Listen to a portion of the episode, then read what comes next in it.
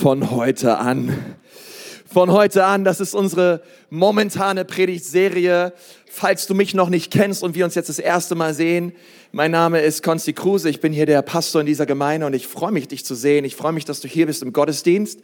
Und wir befinden uns heute am, beim letzten Teil dieser Serie, in dieser Eheserie, die Valentinstag losging. Aber ich möchte gleich eins sagen, ich glaube, heute kommt der beste Teil und auch der wichtigste Teil in dieser vierteiligen Serie, bis wir nächste Woche dann starten mit einer neuen Serie.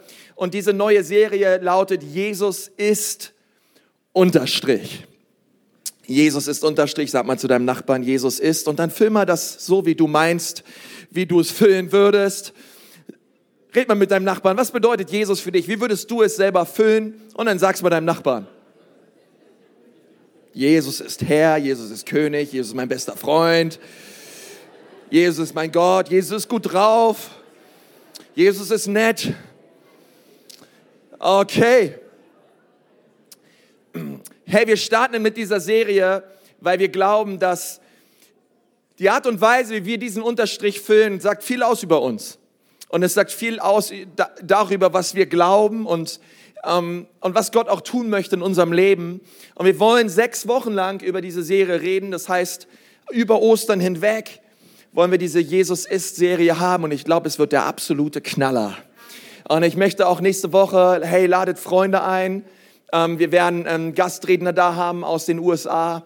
Und es wird grandios werden. Wir brauchen zumindest schon mal für alle englischsprachigen Leute keine Übersetzung nächste Woche.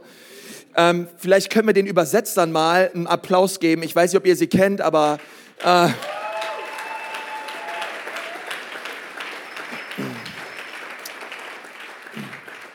viele unserer Gottesdienste werden übersetzt ins Englische, ins Russische und ins Arabische. Falls du es noch nicht mitbekommen hast, aber das ist großartig. Und wenn du mich gerade nicht verstanden hast, dann brauchst du vielleicht eine Übersetzung und kannst dich gerne, das hast du jetzt auch nicht verstanden, von daher Schön, dass du da bist. Ähm, nein, ich, ich freue mich. Und wir, ähm, und wir starten diese Serie und es ist eine großartige Gelegenheit, echt Freunde mitzubringen. Wir werden nur über Jesus reden und wer er ist und was er getan hat am Kreuz für uns. Nun, ich möchte, bevor wir in die Serie von heute einsteigen, noch sagen, dass es mir so wichtig ist, diesen Next Steps, diesen Schritt eins, den wir heute haben, wir haben so viele Leute in unserer Gemeinde, die mit ihren Begabungen und mit ihrer Berufung und in der Art und Weise, wie Gott sie geschaffen hat, einen Unterschied machen in dem Leben von anderen Menschen. Und das jeden Sonntag. Und wenn du sagen möchtest, das möchte ich auch, ich möchte mit den Begabungen und mit den Talenten, die Gott mir gegeben hat, ich möchte sie nicht verbuddeln, sondern ich möchte damit einen Unterschied machen im Leben von anderen Menschen. Komm zu Next Steps. Finde raus, wie wunderbar dich Gott gemacht hat und finde ein Team deiner Wahl in dieser Church, wo du dich einbringen darfst mit dem, wie Gott dich gemacht hat. Hey, und wir würden uns so freuen, dich zu sehen. Okay, um 12.45 Uhr geht's los. Next Steps. Heute Schritt eins. Es ist ein guter Vorsatz, neu anzufangen, wenn du sagst, hey, ich war noch nicht dabei. Komm heute. Es gibt vom Hotel aus Essen. Du brauchst dich nirgendwo anmelden. Es ist einfach, es wird richtig gut. Ich möchte gerne starten und diese Predigt benennen und den Titel geben, von heute an geben wir diesen Bund niemals auf. Von heute an geben wir diesen Bund niemals aus. Und ich möchte darüber reden, dass die Ehe ein Bund ist und kein Vertrag. Ich möchte darüber reden, wie wichtig es ist, dass wir ein Bündnisverständnis haben in unseren Ehen. Ähm, und wenn du ein Single bist oder du bist verlobt oder bist in einer Beziehung, hey, auch für dich ist das so wichtig, ein Bündnisverständnis zu haben, denn es, es richtet dich quasi aus. Es gibt dir ein total neues Verständnis darüber, was Ehe überhaupt ist und wie Gott Ehe versteht. Denn Gottes, Gottes Denken über Ehe ist oft ganz, ganz anders als unser Denken über Ehe und als das gesellschaftliche Denken über Ehe. In Römer 12, Vers 2 steht, passt euch nicht dieser Welt an, sondern ändert euch, indem ihr euch von Gott völlig neu ausrichten lasst. Hey, wer von euch braucht heute Morgen mal eine völlig neue Ausrichtung?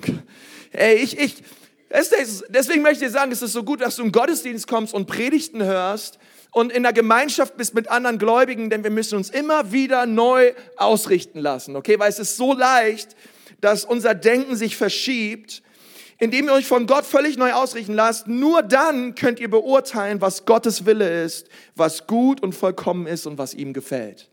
Okay, wenn du wissen möchtest, wo Gott gefällt mir drunter klickt in deinem Leben, ist es wichtig, dass du dein Denken immer wieder neu ausrichten lässt von ihm. Und, und, und, und das Denken über Ehe und das Denken darüber, was, was ein Bund ist, ist in unserer Gesellschaft oft anders als das, was wir in der Bibel lesen. Und ich möchte gerne, um uns das mal kurz aufzuzeigen, ich habe das in einer Predigt gesehen ähm, bei Pastor Chris Hodges von Church of the Highlands. Übrigens, sein Sohn predigt nächste Woche hier bei uns. Ich freue mich da total drauf. Ähm, und, und ich fand das so genial, wie oft einfach unser Denken sich verschieben kann und dadurch auch was völlig Falsches bei rauskommt. Ja, das ist immer, ich glaube daran, dass wenn du richtig glaubst, wirst du richtig handeln. Aber wenn du falsch glaubst, wirst du falsch handeln. Deswegen ist es wichtig, dass wir richtig glauben, dass wir biblisch glauben. Und die Welt sagt dir zum Beispiel, und, und da habe ich die letzten Wochen drüber geredet, hey, finde den richtigen Partner. Okay, mach dich auf die Suche und finde den richtigen Partner. Finde den einen, der dir das, das Blaue vom Himmel verspricht. Und nachdem du ihn gefunden hast, verlieb dich. Okay, verlieb dich ganz schnell in ihn.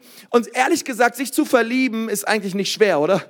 Ähm, alles, was es braucht, ist einfach ein Funke. Es ist dieses, oh, Hammer. Als ich meine Frau gesehen habe, ganz kurz, als ich meine Frau das erste Mal gesehen habe, es war ja eine abgekaterte Sache, ich wusste das gar nicht, wir wurden verkuppelt, aber als ich meine Frau das erste Mal gesehen habe, da ähm, bin ich, das war auf dem Gottesdienst und danach haben wir ein bisschen geredet, da bin ich mit dem Auto nach Hause gefahren, habe gesagt, Herr Jesus, wenn es sie nicht ist, dann bitte eine, die genauso ist wie sie. Echt war, wir kannten uns erst fünf Minuten oder so, aber es hat mir gereicht. Das, ähm, aber, aber finde den richtigen Partner, verlieb dich und dann setz all deine Hoffnung und Erwartung in deinen Partner. Okay?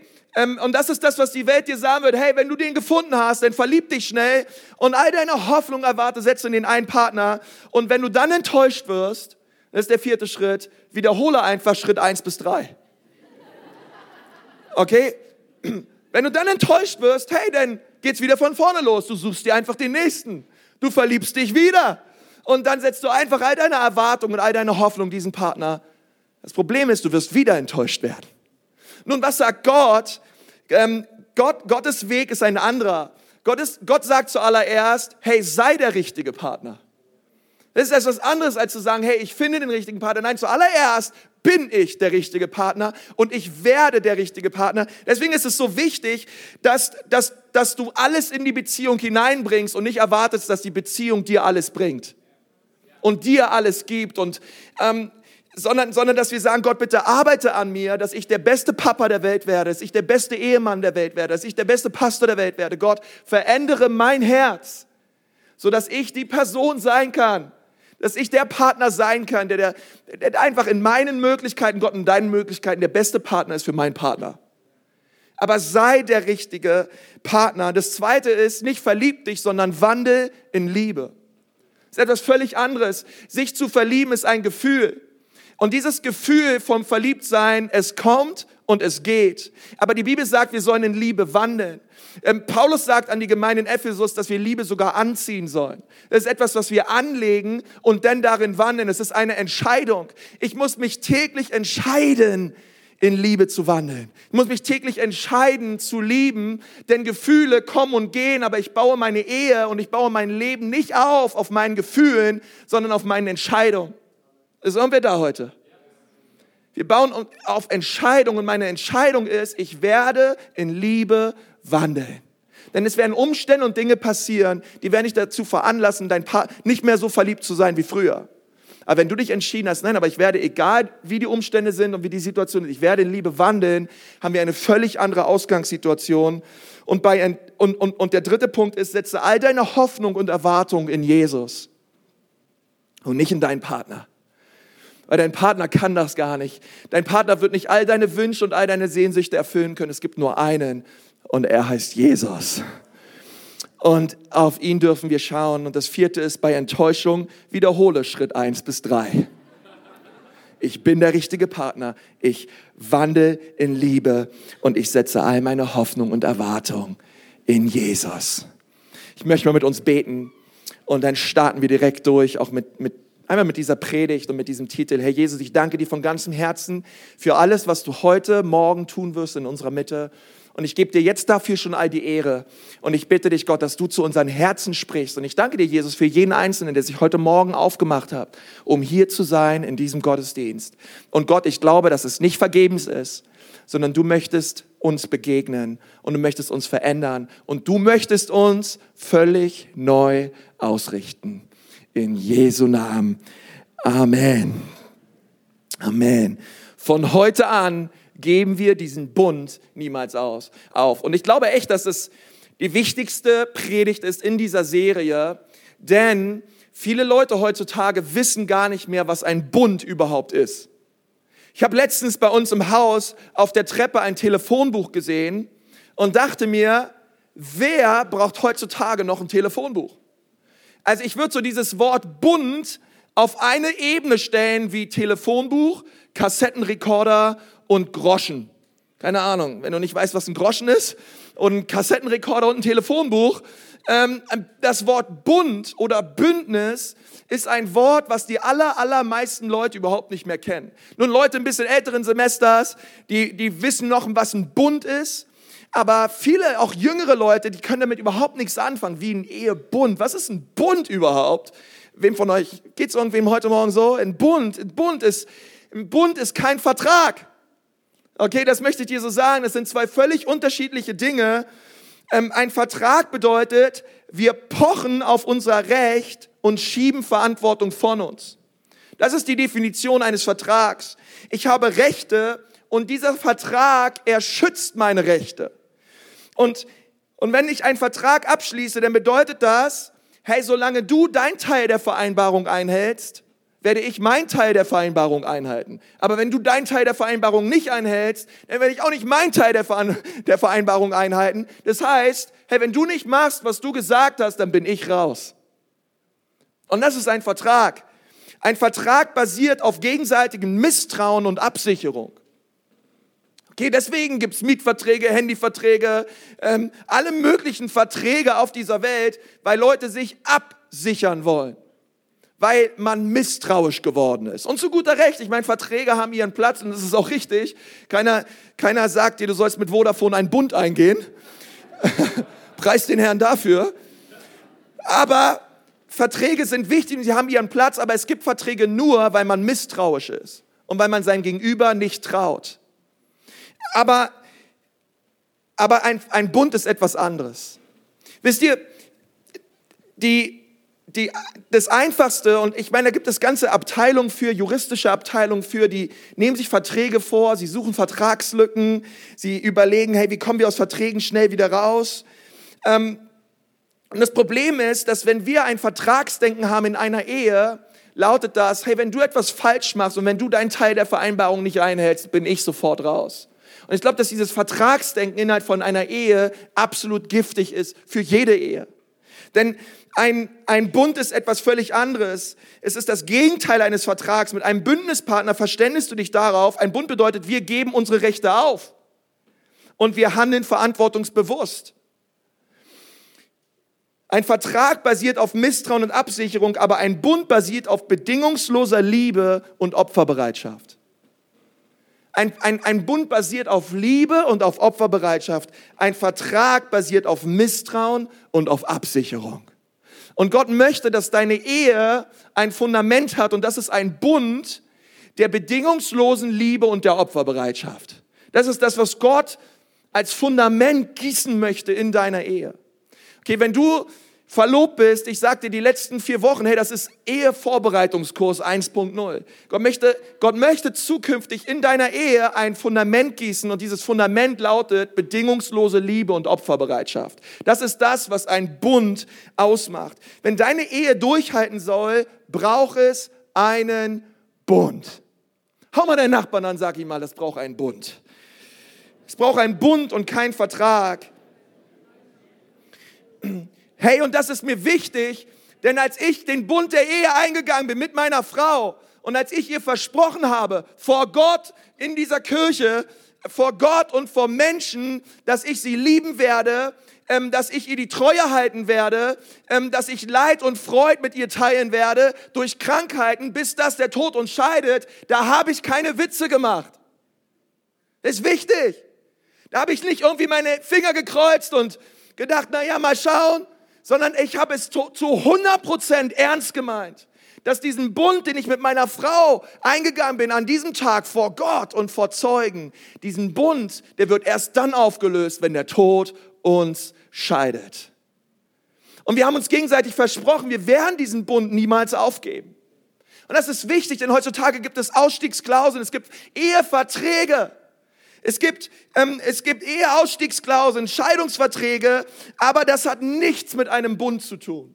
Ein Bund ist etwas völlig anderes. Es braucht, um einen Bund zu haben, braucht es Menschen, braucht es, braucht es Paare, die sagen, von heute an werde ich dich niemals aufgeben. Und ich werde den Bund, den ich mit dir geschlossen habe, niemals aufgeben. Und das ist etwas völlig anderes als ein Vertrag.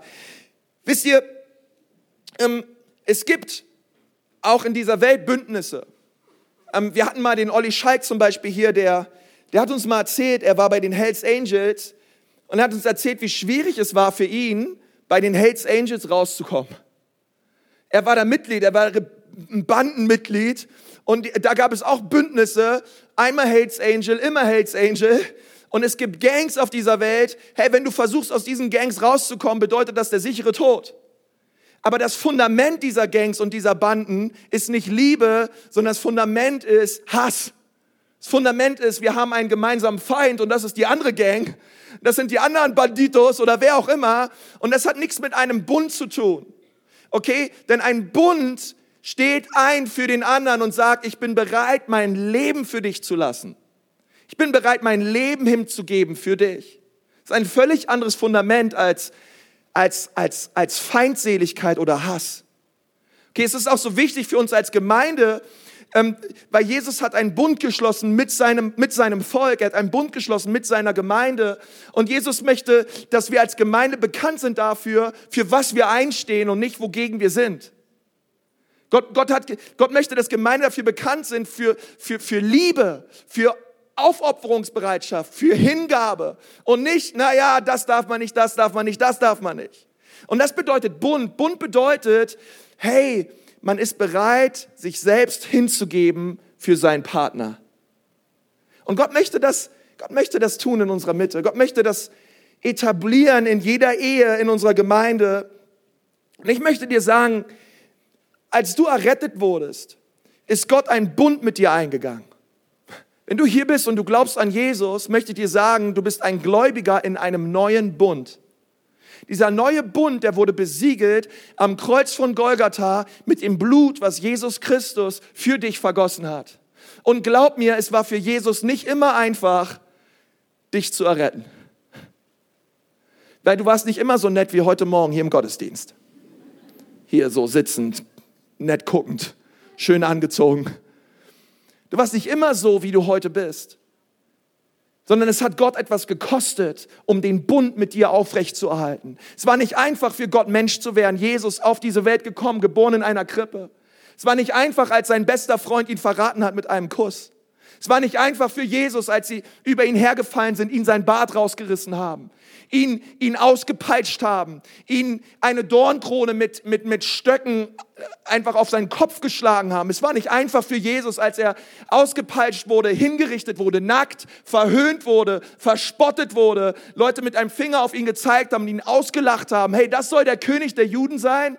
Es war nicht einfach für Jesus, aber er hat gesagt, ich lasse mein Leben für dich. Es war nicht einfach für Jesus, aber er hat es getan, denn wir glauben an einen Gott, der treu ist. Wir glauben an einen Gott, der bereit war, den Bund mit dir aufrechtzuerhalten, auch als du untreu warst. Die Bibel sagt, auch wenn wir untreu sind, bleibt er treu, denn er kann sich selbst nicht verleugnen. Wir glauben an einen Gott, der treu ist und der bereit war, den Bund, den er mit dir geschlossen hat, aufrechtzuerhalten. Hey, und das bedeutet aufopferungsvolle Liebe, Hingabe das ist ein Bund. Und ein Bund ist deswegen etwas völlig anderes. Und ich möchte darüber reden mit uns. Möchte mit, mit, über Gründe reden, Was passiert, wenn wir aus einem Bund einen Vertrag machen? Was passiert, wenn ich einen Bund habe, aber ich verstehe den Bund, den ich eingegangen bin, wie ein Vertrag? Wisst ihr, in Ruth 1, Vers 16 ähm, hat Ruth eine Entscheidung getroffen. Sie hat gesagt, hey, ich möchte meiner Schwiegermutter Naomi, die fliehen wollte nach Bethlehem, ich will nicht von ihrer Seite weichen. Und ich, und ich halte fest an, an unserer Familie und ich halte fest an diesem Versprechen. Und ich glaube, dass diese zwei Verse mit am besten in der Bibel ausdrücken, was Bund bedeutet. Dort steht, Ruth antwortete, rede mir nicht ein, dass ich dich verlassen und von dir umkehren sollte. Wo du hingehst, da will ich auch hingehen, und wo du bleibst, da bleibe ich auch. Dein Volk ist mein Volk und dein Gott ist mein Gott. Wo du stirbst, da sterbe ich auch. Da will ich auch begraben werden. Der Herr tue mir dies und das. Nur der Tod wird mich und dich scheiden. Das ist bunt. Hey, als Ruth Graham, die Frau von Billy Graham, dem bekanntesten Evangelisten und Pastor ever wahrscheinlich, gefragt wurde, ob es mal Schwierigkeiten gab in ihrer Ehe, und, und wie sie damit umgegangen ist. Und da wurde sie einmal gefragt, hey, ähm, hattest, kamst du schon mal auf die Idee, dich von, von, von Billy Graham scheiden zu lassen? Und sie hat gesagt, na ja, ich hätte ihn schon oft umbringen können, aber auf Scheidung bin ich noch nie gekommen. Ich hätte ihn schon oft umbringen können, aber auf den Gedanken, mich von ihm scheiden zu lassen. Hey, bis, ich, ich will diesen Bund festhalten, bis dass der Tod uns scheidet. Und ich möchte über drei Dinge reden heute Morgen. Was passiert, wenn wir aus einem Vertrag aus einem Bund einen Vertrag machen. Und das allererste ist, machst du aus einem Bund einen Vertrag, dann wird Attraktion zu Frustration. Das allererste in deinen Gottesdienstheften, schreib das auf. Ich glaube, es wird ein großer Segen werden für dich. Aus Attraktion wird Frustration. Wenn die Beziehung anfängt, dann feiert man alles am Partner, oder? Man lernt sich kennen, man verliebt sich, man findet einfach alles schön, ja? Ähm, egal was, was, der, was der andere macht, es ist alles toll, es ist alles schnuckelig, es ist alles wunderbar. Ähm, man feiert sogar die, die Unterschiede. Man findet auf einmal alles schön, was man bei den eigenen Geschwistern abstoßend findet. Wenn man einen Partner kennenlernt, der darf machen, was er will, es ist einfach alles schön. Ähm, sogar die Unterschiede, die Dinge, die er anders tut, daher kommt auch das Sprichwort, Gegensätze ziehen sich an. Ja, hey, ähm, selbst Gegensätze von meinem Partner finde ich herrlich und finde ich wunderbar. Aber nach einiger Zeit in der Ehe fangen sich die Gegensätze, die sich einst angezogen haben, an, wieder abzustoßen. Und du merkst, oh, als ich ihn kennengelernt habe, oh, der, oh, der war so süß und der war so lustig und in seiner Gegenwart, der ist immer so locker und so fröhlich. Und dann heiratest du die Person nach drei Jahren denkst, ey, kannst du irgendwann noch mal ernst sein? So irgendwann auch mal nicht Spaß machen? Und die Sachen, die du erst so toll fandest, was, was erst attraktiv war, irgendwann tolerierst du und dann frustriert es nur noch. Und ich glaube, dass wenn wir aus einem Bund einen Vertrag machen, wird genau das passieren. Das, was du einst attraktiv fandest, wirst du, wird dich irgendwann frustrieren. Wisst ihr, es gibt dieses ähm, Pareto-Prinzip. Ich weiß, ob du das kennst, 80-20 Pareto-Prinzip. Das gibt es übrigens auch für Beziehungen und für Ehen. Ich weiß nicht, ob du schon mal davon gehört hast, aber diese 80-20-Regel besagt, dass in einer Beziehung niemand, kein Partner der Welt dich zu 100% zufriedenstellen wird. Es ist so. Kein, es gibt nicht den einen und der ist, keine Ahnung, das ist der Prinz zu 100% perfekt, genau das, was ich wollte, sondern diese Regel besagt, dass Leute dahin tendieren und das ist, ich meine, eine gute Ehe schafft vielleicht 80. Okay, wo du sagst, hey, 80 Prozent, mein Partner, der ist zu 80 Prozent Hammer. So wie ich es gern hätte. Und diese Regel besagt, dass Leute dahin tendieren, die 80 Prozent, die sie an ihrem Partner lieben, zu verlassen, um die 20 Prozent zu, zu bekommen, die ihnen anscheinend an ihrem Partner fehlen. Okay, und das ist das, was man bei vielen Ehescheidungen sieht. Man verlässt die 80 für die 20. Und deswegen, und das gilt ja nicht nur, das gilt nicht nur für Beziehungen, so das kann auch der Grund sein, warum Leute Gemeinden verlassen. Hey, 80 Prozent finde ich Hammer in der Ecclesia Nürnberg. Aber da gibt's diese 20 Prozent. Naja, und wegen diesen 20 Prozent verlasse ich die Gemeinde. Bei uns sind es vielleicht 30, 40 Prozent, ich weiß es nicht. Aber ähm, bevor du, und das möchte ich dir sagen, bevor du die 80 für die 20 verlässt, stell lieber sicher, dass die 20 Prozent es wirklich wert sind. Und das ist so wichtig. Stell lieber sicher, dass die 20 Prozent es wirklich wert sind, weil die Tussi, die in deinem Büro arbeitet als deine Sekretärin oder die da langläuft und die findest du hübsch im Fitnessstudio oder draußen, wenn du shoppen bist oder auf deinem Arbeitsplatz. Ähm, diese Tussi hat vielleicht die 20 Prozent, die du bei deiner Frau vermisst. Vielleicht liegt es auch daran, dass du vielleicht zwei, drei Kinder gezeugt hast und, ähm, und du auf einmal etwas vermisst an deiner Frau, was sie vielleicht früher mal hatte und nun bist du bereit, die hammermäßigen 80 zu verlassen für die 20, die diese Tussi hat. Und dann lernst du die, und, und das, ist, das ist ein wichtiges Prinzip, weil diese, diese, diese 20, die dir wie 80 erscheinen, auch diese 20 hat eine 20. Und es ist so wichtig zu verstehen, dass, dass das eines der größten Fallen ist in unserer Gesellschaft. Dass wir, dass wir nur noch die 20 sehen an unserem Partner, aber nicht mehr die 80. Es ist so viel Hammer, es ist so viel herrlich. Aber wir regen uns über die 20 auf. Und immer wenn die 20 so schlimm, dass du dich umschaust nach einer neuen 80. Und Gott sagt, es ist eine Falle. Verlasse, verlasse niemals die 80 für die 20. Bleib bei deiner 80. Freu dich dran. Ehre sie, wertschätze sie, liebe sie. Weil, und ich glaube, das ist der Grund auch, warum viele Beziehungsängste da sind. Weil viele Leute ähm, suchen ihre 100, finden ihre 100 nicht, geben sich zufrieden mit weniger.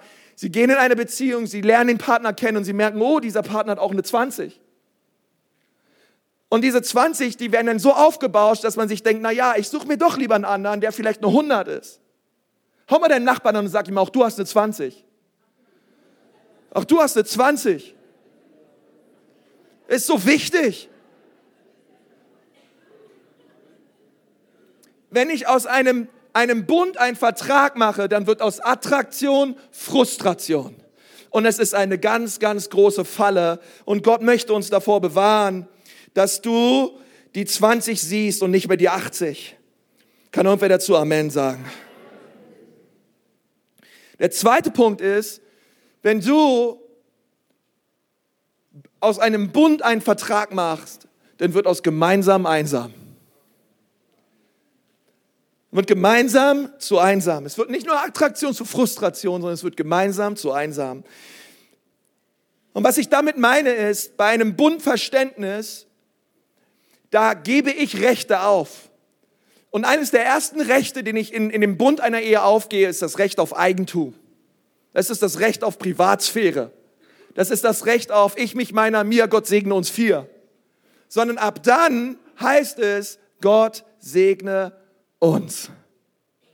Ich tausche meins ein für unser. Und, und wenn wir in einem Vertragsdenken sind, in einer Ehe, dann denken wir, na ja, ich, ich habe meins und du hast deins. Und Gott sagt, nein, so läuft es nicht. Ihr, ihr seid ein Team. Und ich möchte dir sagen, wenn du nicht bereit bist, dich selbst aufzugeben, und dann denkst du, ah, Konsti, meine Ehe, Mann, du kannst dir gar nicht vorstellen, ich habe gar kein Privatleben mehr. Ich habe gar keine Privatsphäre mehr.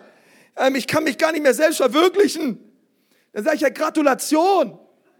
Das ist genau das, was du wolltest, als du geheiratet hast. Ihr seid ein Team, ihr, ihr steht zusammen und ihr fallt zusammen. Das ist Gott, das ist das, was Gott wollte, als du Ja gesagt hast zu deinem Partner. Und, und deswegen streiche meins aus deiner Vokabel, wenn du heiratest. Und wenn du nicht bereit bist, ich mich meiner mir aufzugeben, dann heirate nicht. Aber Hochzeit und Heirat bedeutet, wir sind ein Team. Uns gibt es nur gemeinsam. Dann wir dazu Amen sagen. Es gibt es nur gemeinsam. Danke für die zwei, drei Klatscher. Kennt ihr die Geschichte in der Bibel, wo ein gelähmter Mann von seinen Freunden zu Jesus getragen wurde? Diese Freunde haben eine Trage besorgt. Sie haben ihren gelähmten Kumpel auf diese Trage gelegt und sie sind damit zu Jesus gekommen. Und als sie bei Jesus ankamen, in dem Haus, wo Jesus lehrte, haben sie festgestellt, oh Mann, das Haus ist völlig überfüllt. Das Serviceteam hat gesagt, nein, nein, hier ist alles zu. Auch auf den Fluchtwegen darf man keine Trage abstellen. Ähm, bitte störe den Meister nicht. Komm irgendwann wieder. Und diese Jungs, die hatten ihren Freund auf der Trage. Und was ich so cool finde an denen ist, sie haben sich gesagt, wir, ein, wir lassen ein Nein nicht gelten, sondern wir setzen alles daran, dass unser Freund eine Begegnung hat mit Jesus. Wir lassen uns von keinem Serviceteam, von keiner Tür. Ein Nein gilt nicht. Alles, was gilt, ist, mein Freund braucht Jesus. Mein Freund braucht Heilung. Mein Freund braucht Vergebung. Und so gingen sie aufs Dach und rissen das Dach ein. Ich kann mir vorstellen, die Leute haben hochgeguckt, auf einmal bröselt das runter und, und die, das Dach wird, keine Ahnung, zerhauen. Und auf einmal stehen diese zwei Freunde da oben und lassen auf, an einem Seil die Trage runter, direkt vor die Füße Jesu. Wir lesen das in Markus 2, Vers 3. Dort steht, und es kamen einige zu ihm, die brachten einen Gelähmten von Vieren getragen. Und da sie ihn nicht zu ihm bringen konnten wegen der Menge, deckten sie das Dach auf, wo er war, machten ein Loch und ließen das Bett herunter, auf dem der Gelähmte lag. Als nun Jesus ihren Glauben sah, sprach er zum Gelähmten, mein Sohn, deine Sünden sind dir vergeben. Kann mir vorstellen, Leute sich aufgeregt haben, hey, ihr macht das Dach kaputt. Was tut ihr da? Aber diese vier Freunde, die, haben, die hatten nur ein Ziel. Mein, unser gelähmter Freund braucht Jesus. Das ist seine, das ist die einzige Antwort in seinem Leben. Und, und hier steht, als Jesus ihren Glauben sah, hier steht nicht, dass Jesus den Glauben sah des Gelähmten. Weil das ist eigentlich das, was man normalerweise denken würde. Hey, der Gelähmte braucht doch Glauben. Aber Jesus sagt, nein, ich sehe den Glauben der Freunde. Und als Jesus den Glauben der Freunde sah, sagte er zu dem gelähmten Mann, deine Sünden sind dir vergeben. Und das finde ich krass. Denn dieser Mann hatte wahrscheinlich selber nicht genug Glauben, also borgten seine Freunde ihm ihren Glauben und haben gesagt, auch wenn du nicht genug Glauben hast, Newsflash, wir haben genug Glauben. Wir werden ein Nein nicht akzeptieren. Wir bringen dich zu Jesus. Und wir lesen später in der, in der, Geschichte, dass, dass dieser Mann aufgestanden ist und dass er von seiner Lähmung geheilt war. Aber was für ein wichtiges Prinzip, auch in unserer Ehe. Manchmal, und nicht nur manchmal, sehr oft musst du deinen Partner tragen. Manchmal, manchmal musst du für deinen Partner glauben, wenn er nicht genug Glauben hat. Manchmal musst du über deinen Partner Dinge aussprechen, die er selber nicht einmal mehr glaubt. Aber heute Morgen möchte Jesus, dass wir in ein Bündnisverständnis kommen, wo wir sagen, ich entschließe mich und ich entscheide mich, meinen Partner zu tragen, wenn er selber nicht mehr laufen kann. Meinen Partner zu Jesus zu tragen, wenn er am Boden ist, wenn er voller Ängste ist, wenn er voller Sorgen ist. Keine Sorge, ich werde dich zu Jesus bringen. Und das bedeutet Ehe. Ehe bedeutet, hey, wenn du selber nicht mehr kannst, ich werde dich tragen. Ich werde dich nicht aufgeben. Und das finde ich so stark an diesen Freunden, weil Jesus sah ihren Glauben und der Gelähmte wurde geheilt. Und wie wichtig ist es für uns, dass wir sagen, hey, ich lasse dich nicht fallen und ich gebe dich nicht auf. Und ich möchte dich heute Morgen ermutigen, wenn du gerade dabei bist, deinen Partner zu tragen und du sagst, hey, es ist aber schwer geworden, ihn zu tragen. Ich möchte dich ermutigen, vielleicht magst du ihn noch ein Stück weiter tragen. Vielleicht magst du noch ein, ein Stück weiter beten. Vielleicht magst du noch ein Stück weiter Hoffnung und Glauben haben dass dein Partner Jesus erleben wird. Vielleicht magst du ein Stück weiter jedes menschliche Nein ablehnen und sagen, nein, mein Partner ist mit Jesus noch lange nicht am Ende. Gerade die von euch, die vielleicht ungläubige Partner haben, möchte dich ermutigen, festzuhalten, weiter zu beten und zu glauben, dass dein Partner eines Tages vor Jesus steht. Dass du ihn runterlässt und Jesus ihn sieht und dich anschaut und sagt, hey, deinen Glauben habe ich belohnt. Und, und das ist so wichtig. Hey, bei einem Vertragsdenken, da wird aus gemeinsam, wird einsam. Und Jesus sagt, hey, das ist Gift. Lass es sein. Ihr seid ein Team. Und das dritte ist, wenn aus einem Bund ein Vertrag wird, wird aus Vergebung, wird Vergebung zur Berechnung. Es wird nicht nur Attraktion zur Frustration. Es wird nicht nur gemeinsam zu einsam, sondern, aus, sondern es wird auch Vergebung zur Berechnung. In Matthäus 21, äh, in Matthäus 18 lesen wir, da trat Petrus zu ihm und fragte, Herr, wie oft soll ich meinem Bruder vergeben, der an mir sündigt? Genügt es siebenmal? Jesus spricht zu ihm, ich sage dir nicht siebenmal, sondern 70 mal siebenmal. Okay, wenn du 70 mal sieben rechnest, kommst du auf 490. Und im Lukas-Evangelium steht täglich. Das heißt, wenn du die Minuten des Tages durch 490 dividierst, kommst du auf alle drei Minuten. Das ist das, was Jesus sagt. Jesus sagt zu Petrus, hey Petrus, du kommst dir ziemlich klug vor, du kommst dir ziemlich vergebungsbereit vor mit deiner Aussage siebenmal, aber ich sage dir nicht nur siebenmal, alle drei Minuten. Alle drei Minuten. Und die Zahl sieben, es ist die Zahl der Vollkommenheit. Und Jesus hier meint es, sei vollkommen bereit zu vergeben zu jeder Zeit. Herr, und, und, und versteh mich richtig, das meine ich nicht. Wisst ihr, wenn, wenn, wenn, wenn du hier bist und du wirst vielleicht, du wirst vielleicht physisch oder verbal missbraucht, ähm, ich glaube, es ist wichtig, auf Distanz zu gehen. Versteh mich nicht falsch. Es geht nicht einfach nur darüber, dass wir überall irgendwie sagen, hey, Gras drüber, wird schon sondern was Jesus hier meint ist, ähm, ich, red, ich, ich, ich hebe den Deckel der Vergebung und du sollst immer so bereit sein zu vergeben, dass es etwas mit deinem eigenen Herzen tut. Geht es nicht um den anderen, hier geht es um dein Herz. Und, und, und Jesus sagt zu Petrus, hey, bewahre dein Herz, dass es nicht bitter wird, dass es nicht unvergeben wird, sondern sei zu jeder Zeit bereit zu vergeben. Und ich finde es interessant, denn Jesus fängt an, mit Petrus zu reden und, und er sagt in den nächsten Versen, darum gleicht das Reich der Himmel einem König, der mit seinen Knechten abrechnen wollte. Und er fing abzurechnen, an abzurechnen und einer wurde vor ihn gebracht, der war 10.000 Talente schuldig. Die meisten Kommentatoren gehen davon aus, dass diese Talente Gold waren und es, wäre, es ist umgerechnet ein Wert von 20,8 Milliarden Euro über die Jesus hier redet. Und diese 20,8 Milliarden Euro war er schuldig. Weil er es aber nicht bezahlen konnte, befahl sein Herr ihn und seine Frau und seine Kinder und alles, was er hatte, zu verkaufen und so zu bezahlen.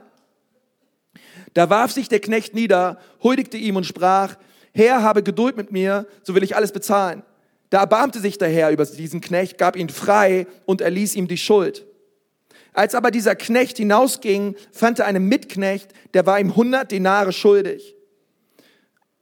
Das sind umgerechnet ungefähr 10.000 Euro. Den ergriff er, würgte ihn, sagt mal, er würgte ihn.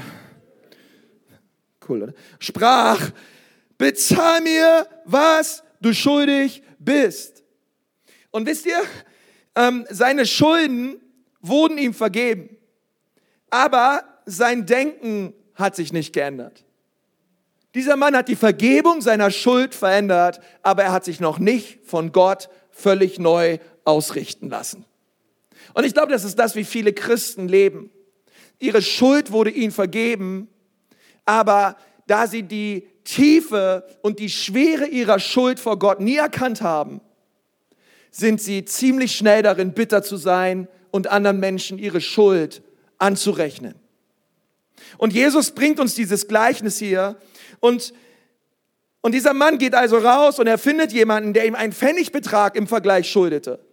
Und er nimmt ihn, packt ihn und wirkt ihn und sagt zu ihm, hey, gib mir, was du mir schuldig bist. Und, und das ist wichtig.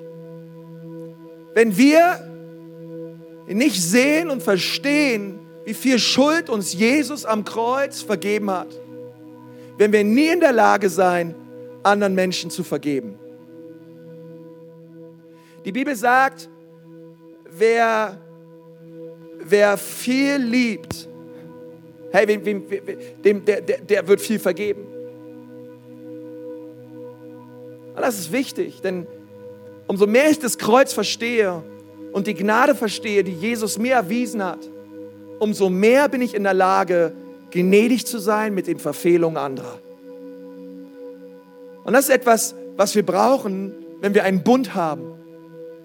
Ich höre auf, meinem Partner seine Schuld anzurechnen.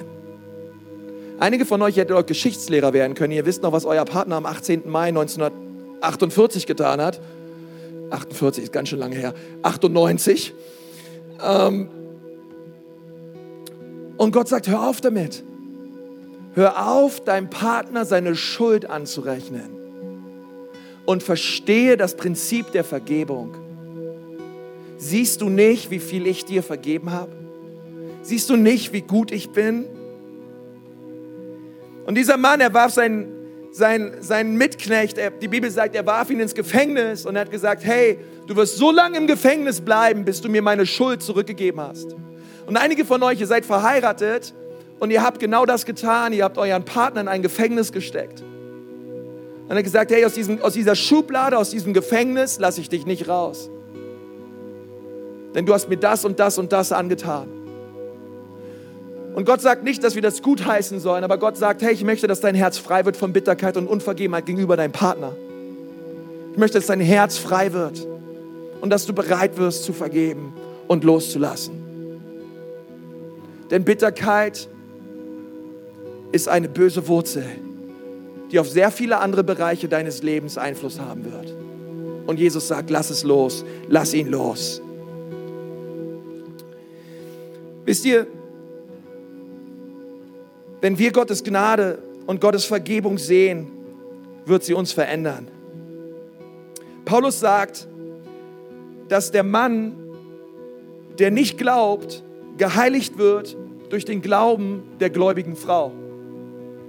Und Paulus sagt auch, dass die Frau, die nicht glaubt, geheiligt wird durch den gläubigen Mann. Paulus meint damit nicht, dass wenn du glaubst und dein Partner nicht glaubt, dein Glaube zu seiner Rettung wird. Nein, sondern er muss selber glauben. Aber was Paulus meint ist, dass dein Glaube und die Art und Weise, wie du Vergebungsbereitschaft lebst in deiner Ehe, deinen ungläubigen Ehemann oder Partner oder Ehefrau die Gro Größe und die Güte Gottes immer wieder neu vor Augen hält. Und dass, die Gegend, dass deine Gegenwart so eine heilige Gegenwart ist für deinen Partner, dass er dadurch immer mehr verändert wird und eines Tages Gott kennenlernen wird. Und ich glaube, das ist das, was wir wollen. Ich glaube, das ist das, was wir wollen in unserer Ehe, dass wir in unseren Ehen Christus widerspiegeln und seine Herrlichkeit und seine Vergebung. Denn ich möchte dir sagen, meckern und nörgeln hat noch nie jemanden verändert. Noch nie. Zumindest habe ich noch nie eine Dankeskarte gelesen, wo das drauf stand. Ich danke den Herrn, dass ich habe meine ganze Woche lang meinen Partner angemeckert und zugenörgelt. Jetzt ist er ein völlig anderer Mensch. Preis den Herrn. Ich habe es noch nie gelesen. Ich glaube auch, dass diese Karte nie eingereicht werden wird. Wisst ihr, im Alten Testament war es so, dass wenn ein, im Alten Testament galt das Prinzip, wenn etwas Reines etwas Unreines berührte, wurde das Reine unrein wenn der, wenn der Priester in den Tempel ging, musste er durch viele Ritualen durch, musste sich waschen, musste Reinigungssiten einhalten. Aber wenn er dann etwas Unreines angefasst hat, ein unreines Tier oder einen Menschen, der, der unrein war, dann musste dieser ganze Reinigungsprozess von vorne anfangen. Denn im Alten Testament, wenn das Reine das Unreine angefasst hat, wurde das Reine unrein.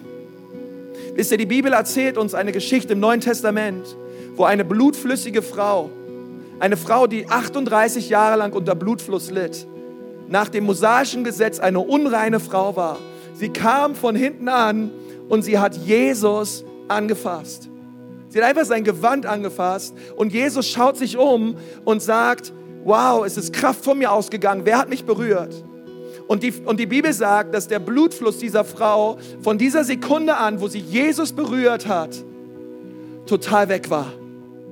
Im Alten Testament, Wenn das Reine das Unreine berührt hat, wurde das Reine unrein. Im Neuen Testament, wenn das Unreine das Reine berührt hat, wurde das Unreine rein.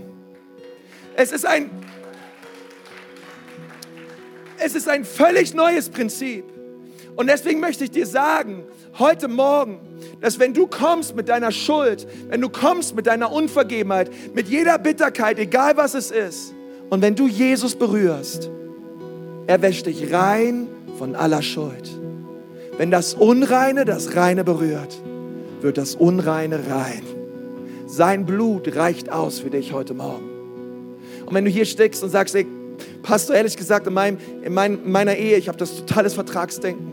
Bei uns ist schon lange einsam, bei uns ist schon lange Frustration. Und bei uns ist, ist, ist, ist, liegt so vieles im Argen. Komm zu Jesus. Komm und renne zu ihm. Er ist deine Hoffnung. Jesus, Jesus hat eine Zukunft für deine Ehe. Jesus möchte deine Ehe reinigen, er möchte sie heiligen, er möchte, möchte deine Ehe gebrauchen, um der Welt zu zeigen, wie sehr er seine Gemeinde liebt und wie sehr er euch liebt. Es gibt immer Hoffnung, wenn wir zu Jesus kommen. Immer. Dort, wo du gerade sitzt, vielleicht magst du mal die Augen schließen. Ich möchte gern mit uns beten.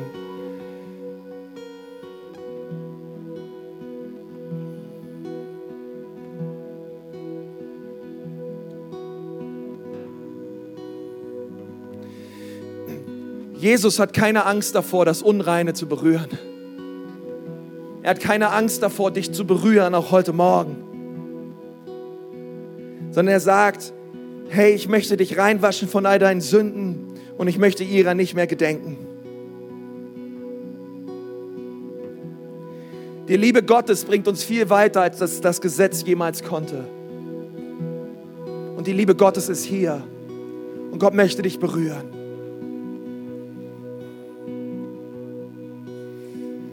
Ich möchte gerne, dass wir zusammen ein Gebet sprechen. In diesem Gebet laden wir Jesus ein, in unser Leben zu kommen. Wir laden Jesus ein, uns zu reinigen. Wir laden Jesus ein, uns ein neues Leben zu schenken. Und ich lade dich einfach ein, dort wo du gerade sitzt, vielleicht magst du mal dieses Gebet nachsprechen. Herr Jesus Christus, bitte komm in mein Leben und reinige mein Herz von aller Schuld, von aller Sünde ich gebe dir mein Leben. Von heute an will ich mit dir leben. Sei du Mittelpunkt in meinem Leben. Sei du der Mittelpunkt in meiner Ehe. Ich gebe mich dir hin. Wenn du heute Morgen hier bist und du hast dieses Gebet vielleicht zum allerersten Mal gesprochen und Jesus eingeladen in dein Leben, oder du hast dieses Gebet einfach nochmal gesprochen und weil du, weil du einfach wolltest, dass Jesus in dein Herz einzieht und den Ehrenplatz bekommt. Du bist heute Morgen hier und sagst, ja, das soll ab heute so sein. Jesus soll mein Herr sein.